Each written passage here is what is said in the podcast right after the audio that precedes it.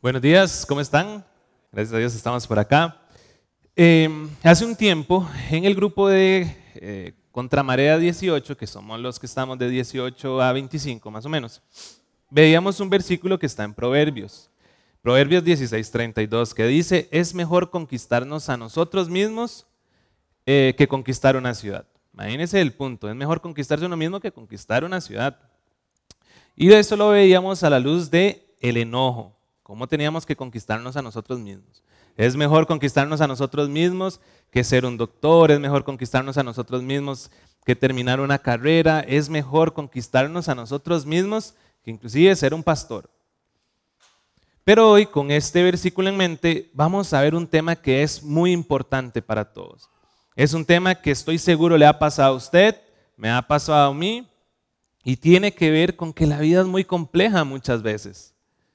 Inclusive hoy en día hasta los preadolescentes sufren de esto. Vamos a hablar de lo que es el afán, la ansiedad, el peso que recae en nosotros a partir de las circunstancias difíciles de la, de la vida. Y vamos a estar en el libro de Filipenses. Le invito a que vaya buscando el libro de Filipenses. En Filipenses vamos a estar en el capítulo 4.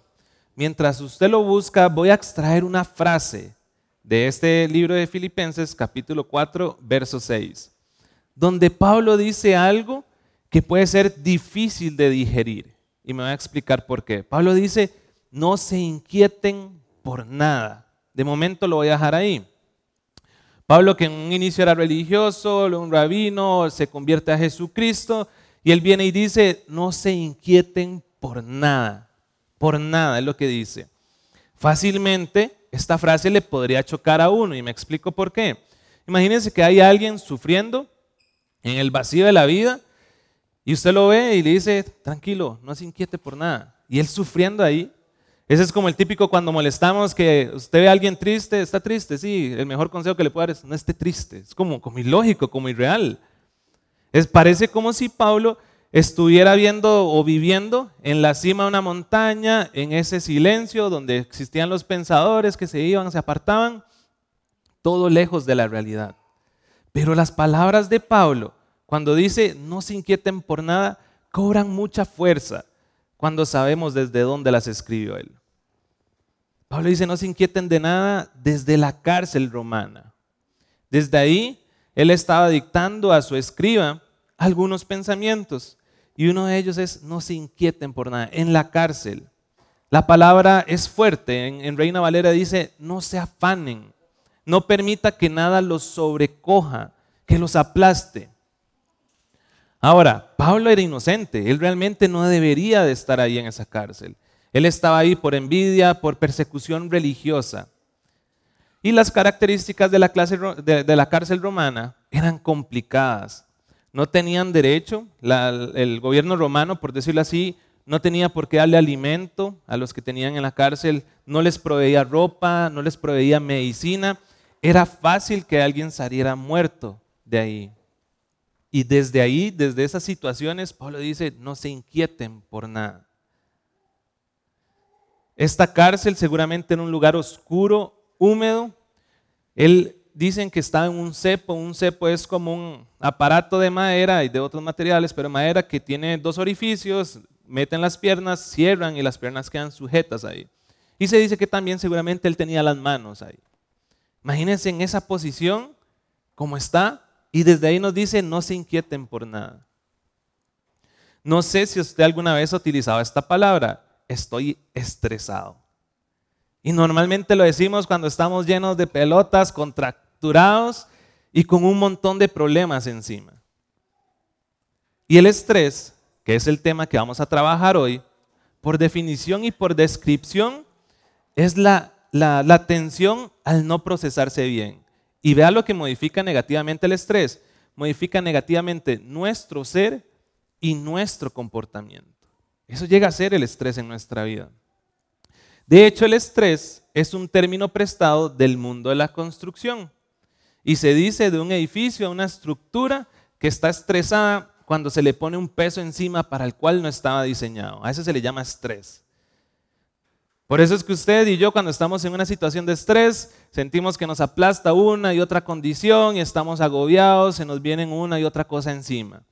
Y cuando el estrés viene, y eso es triste, suele traer desánimo, porque no vemos la salida, porque a veces decimos, estamos en un túnel y decimos, ah, ya veo la luz allá, y en realidad era la luz del tren cuando viene y nos da otra situación, y otra situación se nos viene encima, y como dice el dicho tico, se termina pasear en todo. Caemos en irritabilidad, no nos aguantamos ni nosotros mismos, esa persona que era amable se vuelve insoportable, intolerante, la típica frase, no se aguanta ni a sí mismo, se pelea frente a un espejo con él dificultad para pensar, todo esto provoca el estrés, para tomar decisiones y una de las características más tristes es el agotamiento. Se levanta uno cansado, trabaja frenado por el estrés y se acuesta acabado. ¿Y qué es lo peor de todo? Que el día siguiente va de nuevo. Y créanme que el estrés no solo abarca a las personas mayores, personas jóvenes, de edades tempranas, sufriendo infartos, jóvenes en crisis porque no saben la universidad, que quieren estudiar, si los van a admitir, o en la universidad ya están estudiando y está muy difícil todo. Por trabajo, no encuentran trabajo, les piden que tengan experiencia, pero si no les dan trabajo, ¿cómo van a tener experiencia? O los explotan dentro del trabajo. También por novias, porque no tienen novias, porque no tienen novios, se estresan por eso. Aunque no lo crean, nos ha tocado vivir eso. Y es que uno vuelve a ver alrededor y nuestras calles, la ruta 27 hacia el Surquía, cada rato la cierran, lo que pasó hace poco con la ruta 1, con el bus, uno vemos las noticias y las noticias, la mayoría son noticias feas, es complicado lo que estamos viendo y viviendo. Es más, mientras uno lo dice hasta que se estresa de que ni quiero salir de la casa. Este martes ¿qué pasó, Oscar hacía la pregunta en el estudio bíblico de si eh, en la Biblia hay una respuesta para todo. Y es una muy buena pregunta. ¿La palabra de Dios tiene algo que ofrecernos para el estrés? Y eso vamos a estar en Filipenses, porque claro que sí, la Biblia tiene una respuesta para todo lo que necesitamos. Y antes de entrar en lo que les quiero compartir hoy, me gustaría que oráramos y pusiéramos esto en manos de Dios. Padre, primeramente agradecerte, porque como siempre digo, no es una alarma la que nos despierta, eres tú, Dios, que nos sigues dando ese aliento de vida. Te agradecemos por el día de hoy. Gracias por las personas que pudieron venir, Padre, por las que no también. Que nuestro corazón sea un corazón sensible, que te pueda ver, que te pueda escuchar. Que hoy salgamos desestresados, entendiendo lo que nos quieres compartir. Que lo podamos poner en práctica, Padre. Gracias porque en tu palabra encontramos lo que necesitamos para nuestra vida. Ayúdanos el día de hoy y que todo lo que hagamos sea para tu gloria y para tu honra. En el nombre de tu Hijo amado Jesucristo. Amén. Les quiero contar una historia. Sé que ustedes saben un fragmento de esta historia, pero no saben el estrés que vivimos en un día de esta historia que les voy a contar. Como ustedes saben, mis papás sufrieron un accidente por ahí de febrero. Eh, todos saben, bueno, mi, papá que se le reventó unos tendones de aquí, eh, que eh, se le quebró una costilla, un vidrio se le incrustó en la espinilla, que los pies ahí medio quebrados. Mi mamá de igual manera, este hueso se le quebró, se le quebraron unos huesos del pie, eh, sí, de, los dedos del pie, de hecho un dedo del pie le quedó expuesto. Pero lo que ocurre es lo siguiente. A mi mamá la internan en el hospital de la Juela. Bueno, está en el hospital de la Juela, la pasan al de Grecia. Resulta que cuando llega al hospital de Grecia le hacen la prueba de COVID. A mí me lo han hecho varias veces y lo que usted nada más le hacen es con un hisopo, se lo meten en una fosa nasal, luego en una otra y listo. Yo no sé por qué en ella, en el hospital de Grecia, lo que hicieron fue que lo metieron primero dentro de un tarrito con un líquido y luego se lo hicieron. Así es como se lo hicieron a ella. Sale positivo. A ella la aíslan una semana completa, nadie la puede visitar, nadie puede hacer absolutamente nada. Y los huesos, ustedes saben que se siguen sanando en la posición que estén. Están mal y se siguen sanando ahí. Para no cansarles con la historia, eh, llega y a mi mamá ya pasa la semana, llega el martes y le dice, hoy la vamos a operar. Bueno, llega y le dicen que el martes la van a operar, genial. Eh, llega el martes y la máquina se daña. Y dice, no, ahora tenemos que buscar en otros hospitales. Preguntan en el de San Ramón, en el de San Ramón no tienen campo. Dice, ahora tenemos que preguntar en otro hospital y así van a ir sucesivamente. Como familia hablamos, vemos cómo estamos en finanzas, entre todos, todos los ahorros, todo, y decimos, no, saquémosle, la llevamos a un hospital privado. Resulta que entonces tomamos esa decisión, coordinamos, la, la operación sería el domingo, si Dios lo permite. En ese momento es miércoles, yo llamo al hospital y nos gustaría internarla desde antes para que no sea el mismo día que se haga un traslado del hospital ahí y todo el asunto.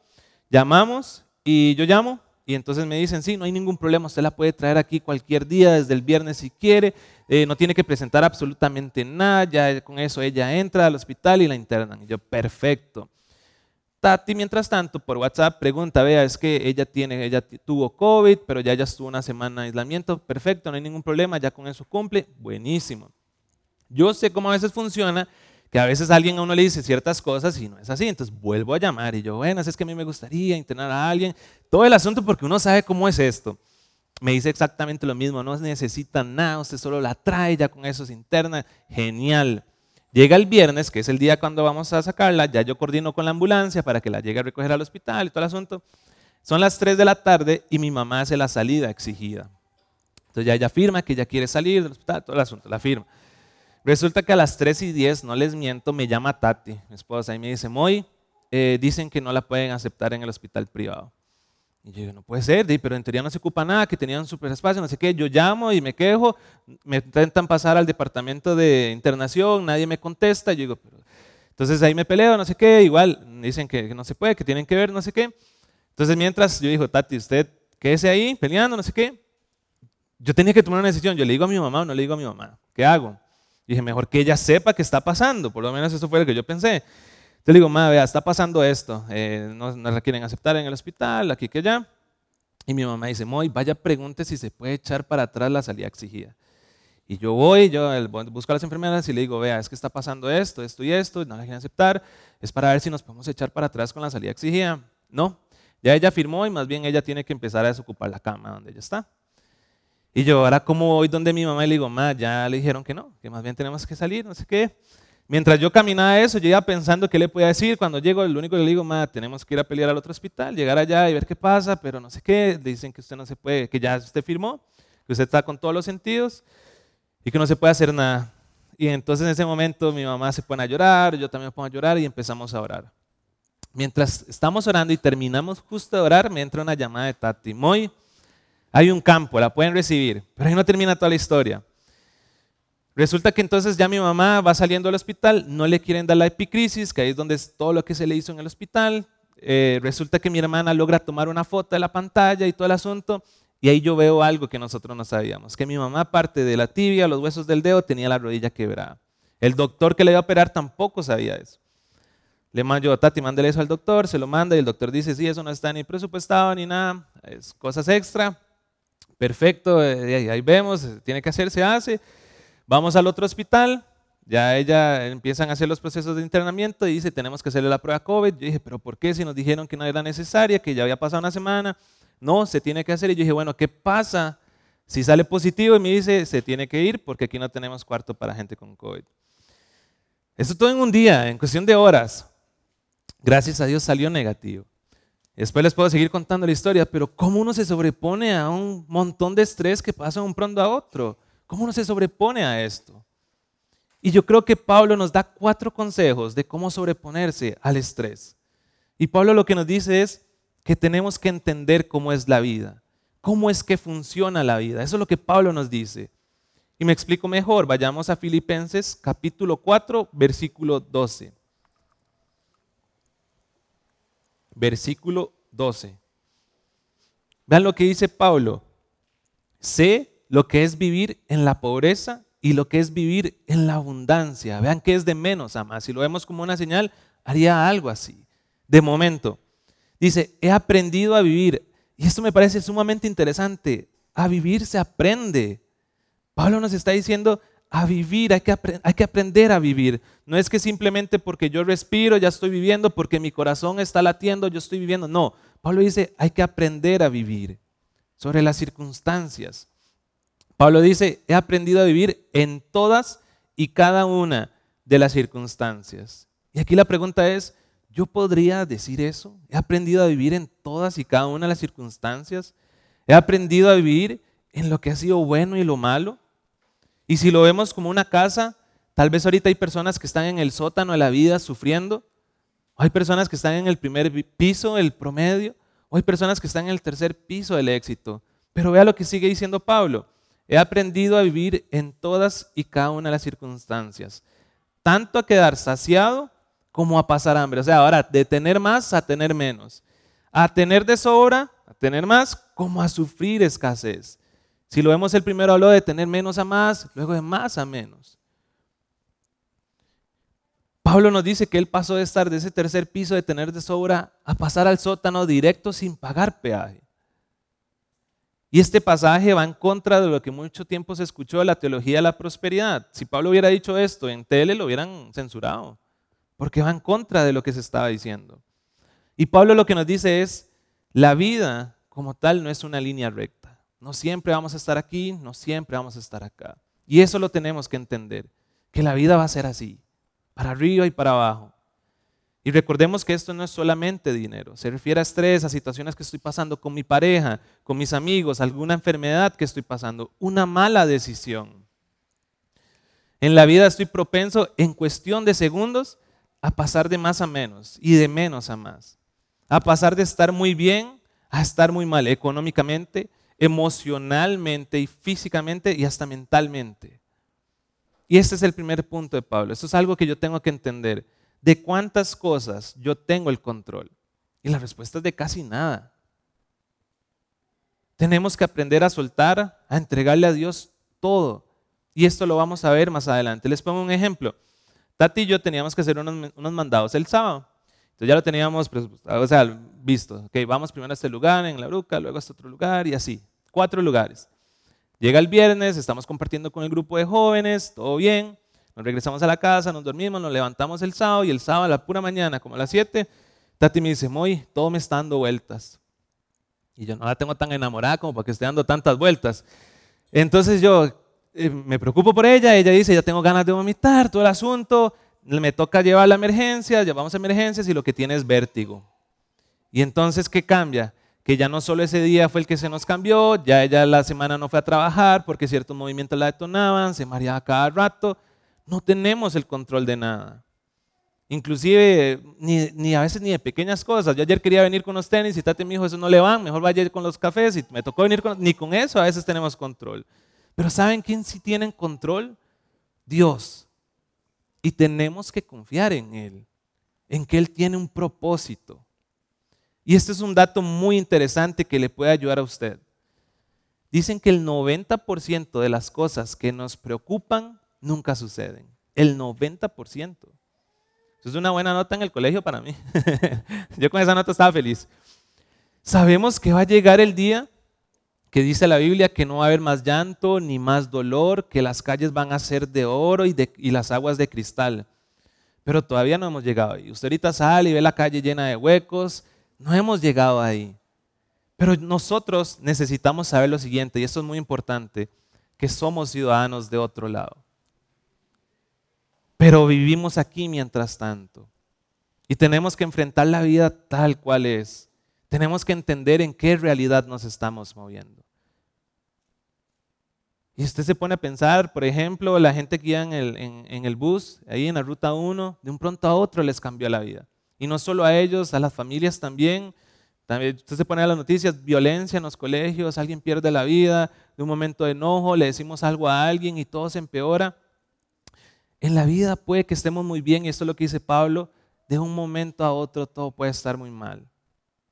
Pero el único que no va a cambiar es Dios. Él va a ser el mismo ayer, va a ser el mismo hoy, va a ser el mismo mañana.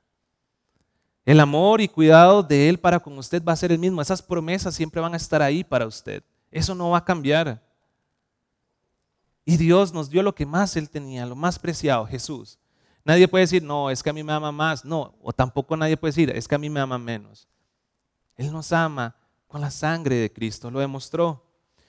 Nos toca enfrentar la vida tal cual es. La vida es dura, es compleja para todos, pero Dios nos promete que va a estar ahí con nosotros, sea que estemos en el sótano, en el primer piso, o en el tercero.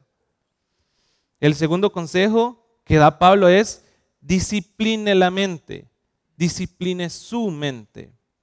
Le invito a que vayamos al verso 8. Pablo está convencido de que la batalla se gana o se pierde aquí en la mente. Y dice, consideren, eh, bueno, dice, por último, hermanos, consideren, la Reina Valera dice, piensen en esto, pero dice, consideren. Es interesante, esta palabra significa mirar con atención, con detenimiento, y eso es lo que dice Pablo. Miren con atención o detenimiento todo lo verdadero, todo lo respetable, todo lo justo, todo lo puro, todo lo amable, todo lo digno de admiración, en fin, todo lo que sea excelente o merezca elogio. Recordemos dónde está sentado Pablo, dónde es que él estaba. ¿Qué sabe Pablo que nosotros no sabemos? ¿A quién conoce Pablo de esta manera que tal vez nosotros no conozcamos? Pablo ahí está sentenciado a muerte.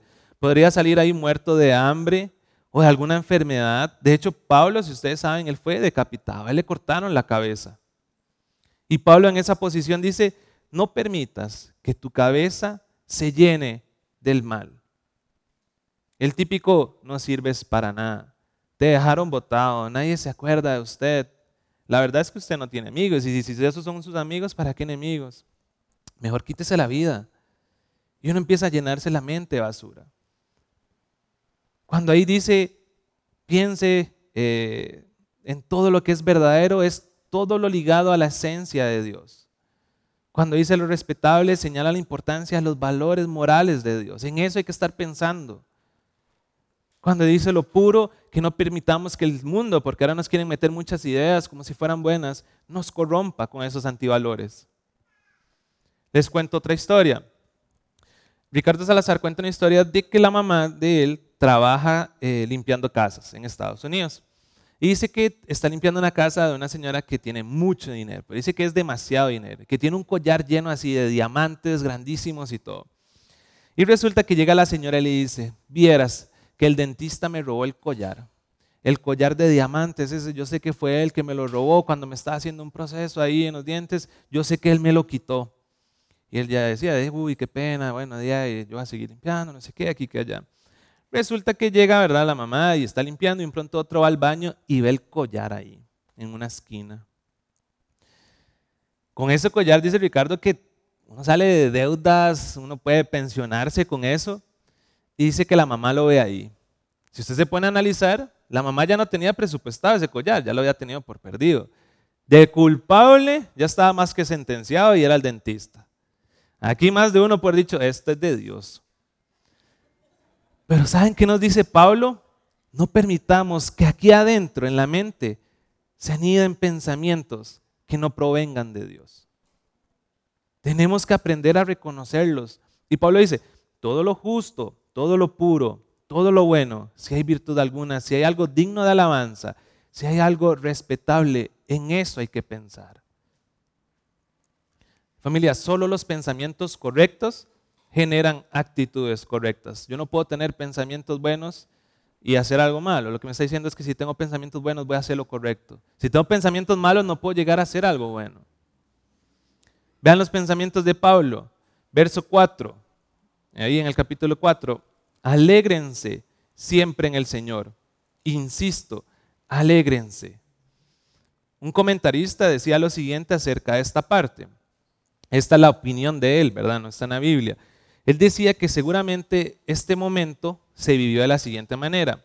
Hay una persona que es Epafrodito, que se cree que es el que le estaba escribiendo los pensamientos de Pablo, y entonces él dice, y perdón, me voy a sentar aquí para enseñarles, que seguramente Pablo estaba así, con los pies en, el cepo y las manos también. Y Pablo le dice, Epafrodito, apuntes esta frase, alégrense en el Señor. Y seguramente Epafrodito dice, ¿cómo alégrense? Y dice que él, ¿verdad? Que seguramente Pablo lo vuelve a ver y dice, insisto, alégrense. En esa posición, cuando yo me imagino eso, yo digo, ¿a quién conoce Pablo que en esa posición puede decir eso? Alégrense en el Señor, insisto, alégrense. Porque honestamente en el cepo, la mayoría de nosotros solo sabe quejarse. Y comienza las preguntas, ¿qué te hiciste Dios? ¿No era que ibas a estar conmigo? ¿Dónde estás? ¿Qué pasó? ¿No que me ibas a sacar de esto? Yo andaba predicando el Evangelio y vea dónde estoy ahora. Y es que el gozo de Dios es diferente a la alegría terrenal.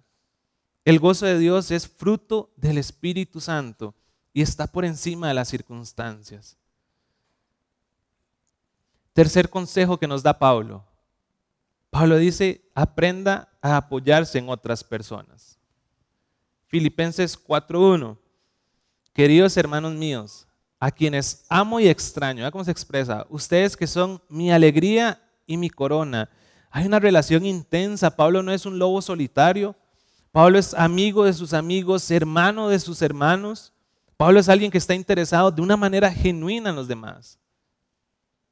Y ahora está en la cárcel, en ese cepo, y Pablo tiene la oportunidad de recibir afecto de otras personas. Vean el verso 10, igual del capítulo 4. Me alegro muchísimo en el Señor de que al fin hayan vuelto a interesarse en mí. Y vea lo que sigue. Claro está que tenían interés, solo que no habían tenido la oportunidad de demostrarlo. Ahora estoy en la cárcel, estoy en este cepo, me mandaron a Epafrodito con ofrenda, él me está cuidando, él me trajo ropa, alimento, él me trajo medicina. Gracias por acordarse de mí, no tengo que pasar esto solo. Y aquí hay una pregunta, usted le podría decir, yo tengo a alguien que es así, un amigo de verdad, una amiga de verdad. Alguien a quien le puedo decir, te amo, gracias por estar conmigo en esta situación, en este problema. Y entra la otra pregunta, ¿yo soy amigo de alguien así? ¿Alguien puede confiar en mí? Puede decirme gracias, brother, por siempre estar ahí. ¿Qué es lo que pasa? Que hay mucha superficialidad. Es que muchas veces nos condena a tener esas relaciones de cliché. Hey, ¿cómo estás? Buenísimo, claro, ahí llámame, nos ponemos de acuerdo, hacemos algo. Y honestamente, a veces uno dice, qué dicha que no me llamó, es que no hicimos nada. A veces eso pasa. Y estamos acostumbrados a jugar el ping-pong de la cortesía, pero nos cuesta tener esas relaciones entrañables con raíces profundas que podemos confiar en la otra persona. Pablo dice, aprenda a apoyarse en los demás. Y yo pienso que muchas veces fallamos en esto porque nos da miedo que nos juzguen. Por lo menos eso es lo que yo creo. A mí me pasó que hace mucho tiempo yo tenía como ciertas dudas que, ha pasado con el Espíritu Santo, porque ya no se ven tantos demonios, porque ya no se ven tantos milagros, qué es lo que ha pasado con la gente, porque ya Dios no les habla como antes. Y eso es difícil preguntarle a alguien porque va a decir, ¿y este qué? Ahí está la fe que tenía ahí, pero es hijo de no sé quién. A estas edades preguntando eso, ¿qué le pasa? Pero ahí yo me acerqué a una amiga de la familia y ella, Dios la utiliza, pero exageradamente demasiado. Y ella sin juzgarme, sin nada, me agarra y lo único que hace es que me empieza a enseñar cómo es, cómo es que en realidad es uno el que no está entregado a Dios, cómo es que funciona la relación con Dios, me enseña con el ejemplo y me dice cómo es que en realidad somos nosotros los que le fallamos a Él. Pero ella no me juzga y eso es lo bonito de las amistades verdaderas, no me juzga, ella me apoya, me ayuda, me instruye, me saca de ese bache en el que estoy. Por eso Pablo dice, queridos hermanos míos, a quienes amo y extraño, ustedes que son mi alegría y mi corona. El cuarto consejo de Pablo, ese es el último, ¿cómo se maneja el estrés? Porque solemos oír ejemplos como respire profundo, cuente hasta 100 y de 100 a 1, bañese con agua fría y claro que el agua fría uno le quita todo porque uno se olvida de todo, brinca y grita y todo, coma mucha fruta, pero ¿qué es lo que ocurre? Que el problema está más adentro. El problema no es superficial. Y lo que ocurre es que no le damos una genuina oportunidad a Dios. Vea cómo lo plantea Pablo. Vamos a completar el versículo 6. Dice, no se inquieten por nada. Más bien, en toda ocasión, con oración y ruego, presenten sus peticiones a Dios y denle gracias. Hay que darle una oportunidad a Dios. Yo sé que el orar resulta muchas veces como poco atractivo porque comenzamos a orar y decimos, uy, pero es que vea esto y aquí está peor y usted empieza a orar y no, tengo que orar. Y sigue orando y otra vez se le viene el problema a la mente y usted está como en esa batalla, se le turba, otra vez se le empieza a contracturar la espalda y usted dice, no, hombre, estoy perdiendo el tiempo, más bien en lugar de estar ahorita orando debería estar haciendo esto y esto y esto. Y eso suele pasar. Pero Pablo dice, ore y con gratitud. Hay que sacarse de encima esas barreras que nos están impidiendo hacer esto y acercarnos a Dios. Acercarnos a Dios en ese momento. ¿Por qué? Cuando usted se acerca a Dios, se está metiendo en un ámbito espiritual donde todo es posible. Cuando usted ora, se acerca a este ámbito espiritual. Tenemos que entrar en una dimensión donde todo lo que no es posible aquí, ahí es posible. Ahí sí se puede. Orar como tal es un acto de fe. ¿Qué retrata orar? Una dependencia a Dios. Y saben que lo más hermoso, cuando oro, entro en contacto con los recursos de Dios. Y ya me voy a explicar de eso. Orar es un acto de supervivencia. Uno no oro porque, yo no oro porque, ay, qué bueno que soy, voy a orar, o porque yo sí soy piadoso, estoy orando. No, yo oro porque cuando no oro, empiezan a pasar pensamientos aquí que no provienen de Dios. Y me les explico con un versículo que Jesús les dijo a sus discípulos. Él está en el Getsemaní y le dicen, estén alerta. Eso les está diciendo Jesús a los discípulos. Y oren para que no caigan en tentación. No oramos para jugar de buenos. Oramos porque lo necesitamos a Él en todo momento. Familia, si, yo no, si yo no oro, lo que yo le estoy diciendo a Dios es, yo no te necesito. Y debemos de orar con gratitud. Señor, gracias, estoy en medio de esto, no entiendo por qué está pasando, pero yo sé quién tú eres. Y esto ahorita tal vez es fácil predicarlo, vivirlo es diferente, más depende de la circunstancia que estemos pasando, sé que no es fácil, pero es necesario es necesario. Por eso Pedro decía, deposita en Él toda ansiedad, porque Él cuida de usted. Y eso me encantaría que lo viera. Él cuida de cada uno de ustedes. No están solos. Y tenemos que tener claro que cuando una persona ora, accesa a los recursos de Dios. Sé que van a haber más recursos en la Biblia, pero me quiero enfocar tres, tres recursos que nos habla Pablo aquí en Filipenses 4. El primer recurso, y esta es la parte más importante para mí de la enseñanza, así que si está dormido sería genial que se despierte. Pablo dice en el verso 7, la paz de Dios que sobrepasa todo entendimiento. La paz de Dios que sobrepasa todo entendimiento. Cuando uno está estresado, la palabra paz no existe. Uno se come las uñas. A mí, por ejemplo, lo que me da es que me duele el estómago no podemos dormir, estamos irritables. Pero cuando alguien decide venir a Dios con petición y ruego y agradecimiento, empiezan a provocar este primer milagro.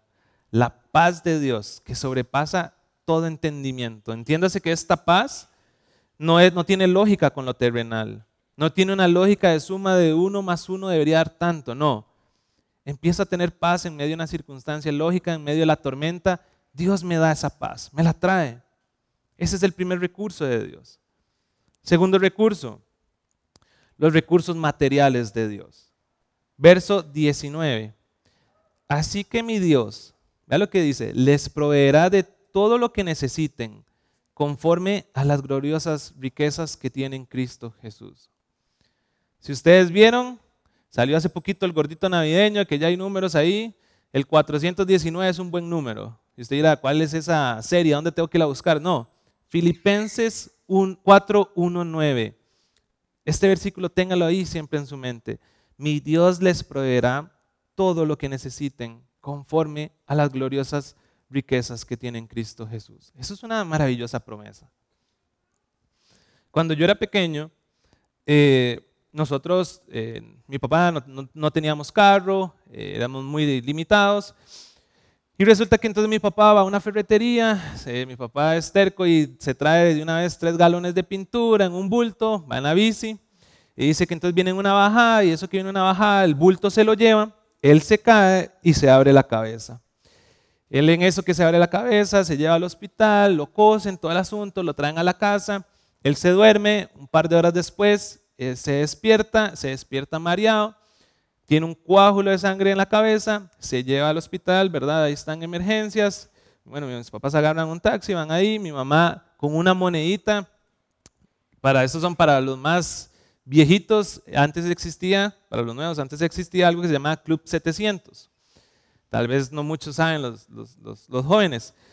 Y antes los teléfonos públicos usted tenía que usar una moneda. Entonces mi mamá pone una monedita, llama Club 700 y pide oración, pero la señora hace un montón de preguntas, que dónde vive, que dónde es, no sé qué. Mi mamá solo quiere que oren, entonces eh, le dice, vea, es que yo solo necesito que oren.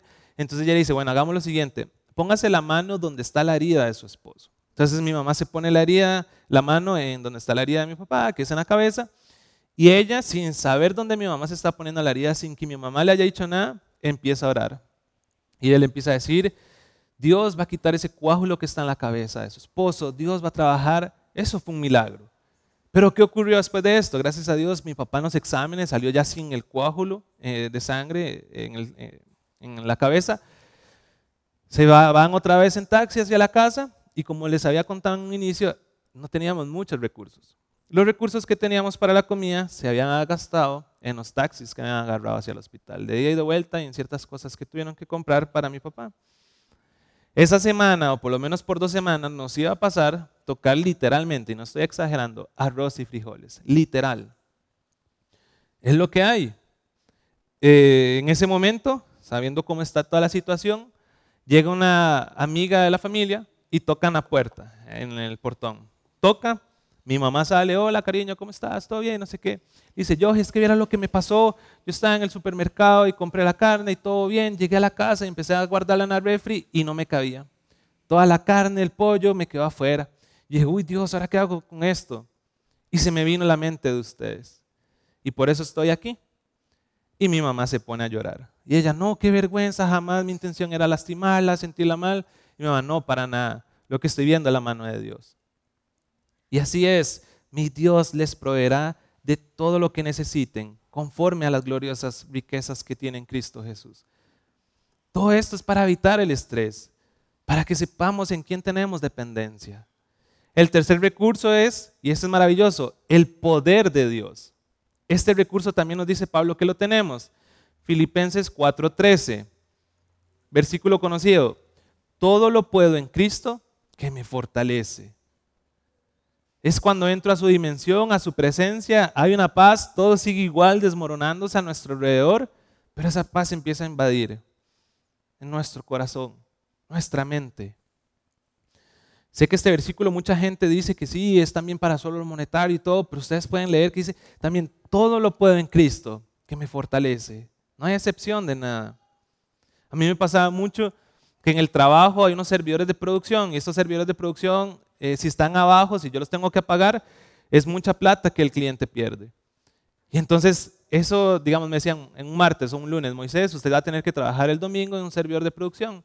Y ya para mí eso era fatal. Yo no podía comer, me pasaba despertando a cada rato. Era terrible, y no se estoy exagerando, para mí era terrible, siempre con ojeras, todo el asunto. Hasta que la palabra de Dios viene a uno y le empieza a decir, viva cada día. Cada día tiene su propio afán. ¿Por qué nos estamos turbando por cosas que van a venir en un futuro? Yo no sé si tan siquiera voy a llegar a la otra semana. Ya me estoy preocupando por algo que, uno, no tiene importancia. Dos, lo importante es que nuestro nombre está escrito en el libro de la vida. Que podamos compartir el Evangelio a las demás personas. Pero Pablo dice, no se estresen por nada. La vida va a estar abajo, va a estar arriba en ciertas ocasiones. Tenemos recursos de Dios. Él no nos prometió que tal vez vamos a salir de esto y aquello, porque si no, Pablo hubiera salido ahí como si nada, pero Él nos prometió que va a estar con nosotros hasta el fin del mundo. Por eso Jesús dijo, vengan a mí todos los que están trabajados y cargados, yo sí los puedo hacer descansar.